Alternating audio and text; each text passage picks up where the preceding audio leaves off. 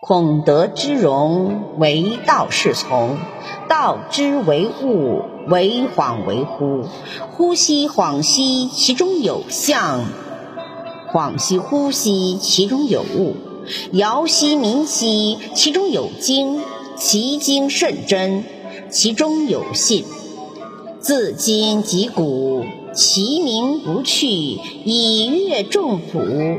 吾何以知众朴之壮哉？以此。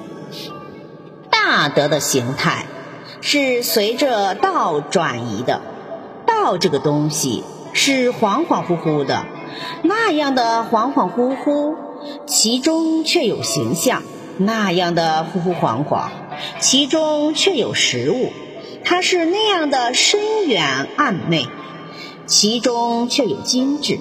这精致是非常实在的，其中有信验可凭。从现在上溯到远古，它的名字永远不会消失。依据它，才能观察认识万物的起始。我怎么知道万物起始的情形呢？是从道开始认识的。